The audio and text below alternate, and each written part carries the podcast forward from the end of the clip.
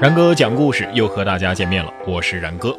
上期节目呢说了这一次然哥讲故事，我想说一说张仪《芈月传》，我是没看完的啊。这个说实话，剧情实在是有一些拖沓，看了十几集我就没看了。但是你要说这十几集里边给我留下印象最深刻的，那不是芈月，也不是芈姝，而是张仪，因为他的能言善辩、机智过人，甚至有一点阴险，却又不失风度。这《芈月传》里啊，有很多剧情都是发生在张仪和芈月这两个人之间的。芈月不仅对张仪有救命之恩，而且在事业上也起到了非常关键的推动作用。在这种情况之下，芈月曾经多次的帮助张仪化解危难，于是这两个人好像就不知不觉的建立起了不掺杂任何利益的友谊啊，甚至有点这个惺惺相惜的意思。所以呢。张仪也多次在芈月人生当中出现危机的时候伸出援手，或者说是为他指明一个道路吧。要是这么说的话呢，这两个人也算得上是生死之交了。可是芈月这么一个女汉子啊，与一个谋士建立起了友谊，却不要说在古代了啊，就是在今天看来都不太可能。你看啊，他俩不分君臣上下，也没有利益纠葛，是不是很有点这个蓝颜知己的意思呢？据说，在这个电视剧的最后啊，张仪还被赋予了一个非常浪漫的结尾：芈月被迫离开秦国，张仪送了她一程，然后自己就消失了。然而，在历史上，这张仪和芈月究竟有没有交集呢？张仪又是一个什么样的人呢？呃，这个问题咱们只能这么说：历史上并没有证据表明他俩有什么交集。这个秦惠文王时期啊，芈月还是一个小嫔妃啊，张仪呢是国相，一个是内功不知名，一个是列国多奔波。这两个人是否说过话，并没有史料记载啊，可能性也不大。秦武王即位之后呢，芈月和他儿子啊去燕国做了人质。秦武王当太子的时候呢，就不喜欢张仪，于是张仪就借口出使啊，逃跑到魏国做了丞相。一年之后就死去了。到了秦武王三年的时候，这这武王举鼎举死了之后，这芈月才回来做的太后。而这个时候，张仪已经不在了，所以这两个人啊，应该没有太多的关系。那今天咱们呢，单说张仪。战国时代，群雄逐鹿，可以说是每天都在上演着各派势力暗中角力的戏码。纵横家们是凭着三寸不烂之舌四处游说啊，可谓是一口倾国呀。这其中最显要的人物，就当属这主张连横的张仪。历史上对张仪的记载呢，大多是表现他作为宰相的成就，描绘出了一个能言善辩的谋臣形象。根据司马迁的《张仪列传》记载。他曾师从于春秋战国时期的道家代表人物纵横家的鼻祖鬼谷子。要说这张仪第一次进入众人的视野，那还跟这个和氏璧有关。张仪他本来啊是魏国人，可是在魏国呢，呃混得不怎么地啊，这个穷困潦倒，于是跑到楚国去游说，楚王也没接见他。但是这个楚国的令尹，也就是楚相昭阳啊，把他留在了家里做了门客。有这么一天呢，楚相昭阳在家里搞了一个大 party。啊，这贵亲如云，高朋满座，觥筹交错，好不热闹。哎，张仪也在其中。酒过三巡之后呢，张仪已经是喝得烂醉了，于是到了家之后啊，是倒头就睡啊，一直睡到第二天正午。可是就在这宴会的第二天，出事了。楚相朝阳发现皇上赐予他的宝玉不见了，顿时是大发雷霆啊，府上府下被他砸的是一塌糊涂。他相府的这些个手下人一看呢，哎，这心想我们家这相爷是要疯啊，也不知道如何是好。这时候有一个手下人心生一计，上前来跟楚相说：“呃，相爷，不知道您注意了没有？张仪昨晚上来的时候，您这玉还好好的，他走了，这玉就没了。您看他家里啊，穷成那样，一定是他偷的。”楚相听他这么一说，当即就冲着这手下人一顿乱拳啊，哎。您可别以为这朝阳啊是在惩罚这下人诬陷好人，反而接着责骂他。你说说你啊，你就不能早点想到啊？您听听啊，这位楚相可不是一盏省油的灯，他怎么可能对张仪的这种行为啊继续容忍下去呢？即便是这种莫须有的罪名，不一会儿就有一群打手冲进了张仪家里，把他是一路拖去了相府啊。估计这会儿张仪的酒都没醒呢。到了相府就是一顿竹板啊。如此这么一整，把张仪搞了个半死，弄得他好几天都不能下床。但是你要说这张仪啊，还真是有硬骨头。虽然说被打的是皮开肉绽吧，但是却死活不肯招认。于是这楚相朝阳就只好挥挥手，把他又赶了出去。这张仪的妻子还在门口等着呢，自己丈夫莫名其妙的就被一群打手拖进了相府，这能不担心吗？直到这张仪被甩出了相府，张仪妻子一看，那眼泪当即就得下来呀！哪个天杀的呀，把我丈夫打成这样？张仪他妻子见到丈夫被打成这副模样，恐怕暗地里大骂了朝阳，起码有半个时辰，还不带一句重复的。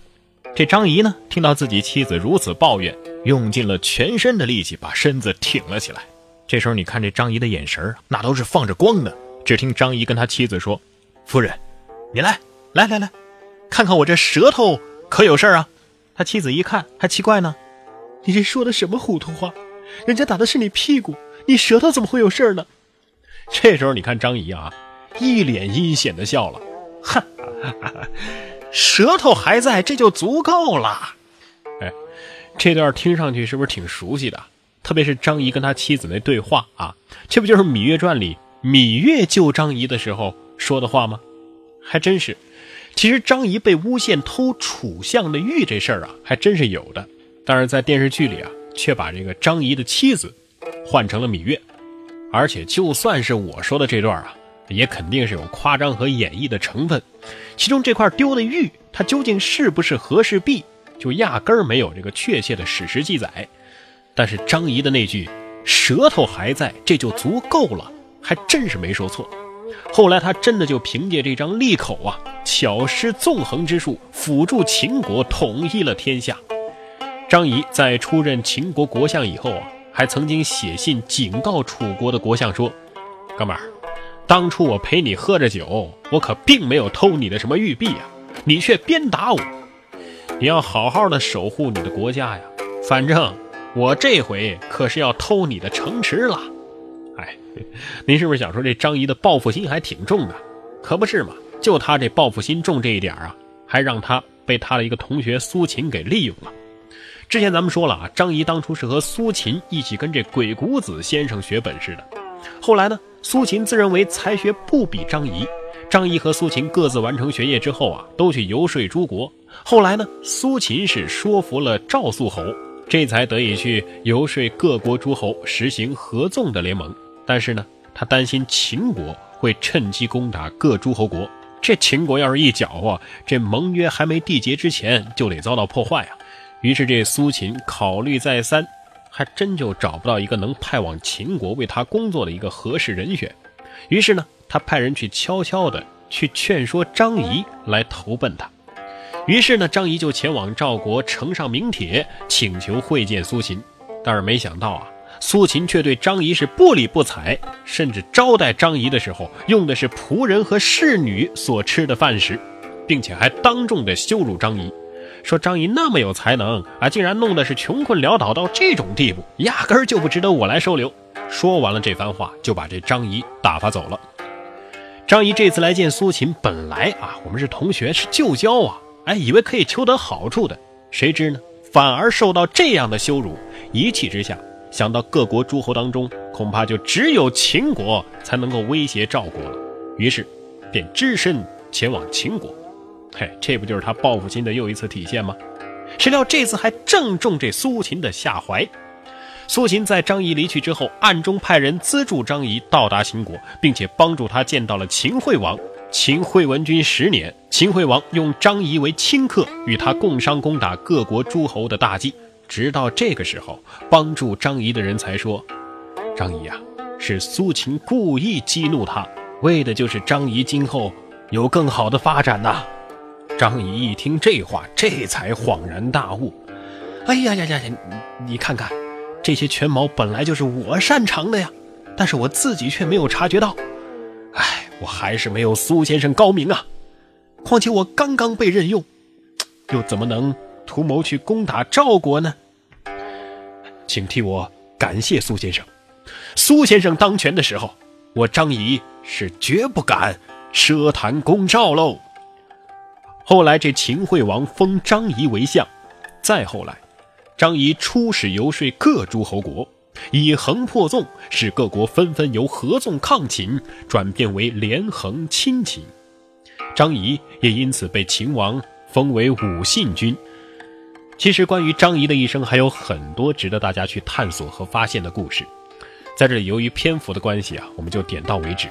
说到这儿呢，大家可能也都发现了，这张仪和苏秦都这么厉害，却又有一个共同的师傅叫鬼谷子。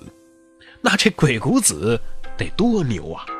那是自然，而且这鬼谷子可不只有苏秦、张仪这两个得意弟子，传说鬼谷子有五百弟子啊。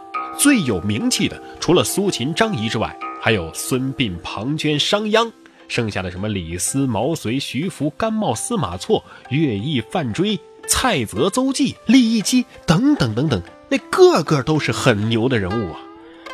奈何没有确切而权威的文献记载，所以真实性还是有待考证的。鬼谷子先生这些徒弟出山的时间，大约是从公元前二八零年到公元前。二三零年，这前后跨度可是达四五十年呢。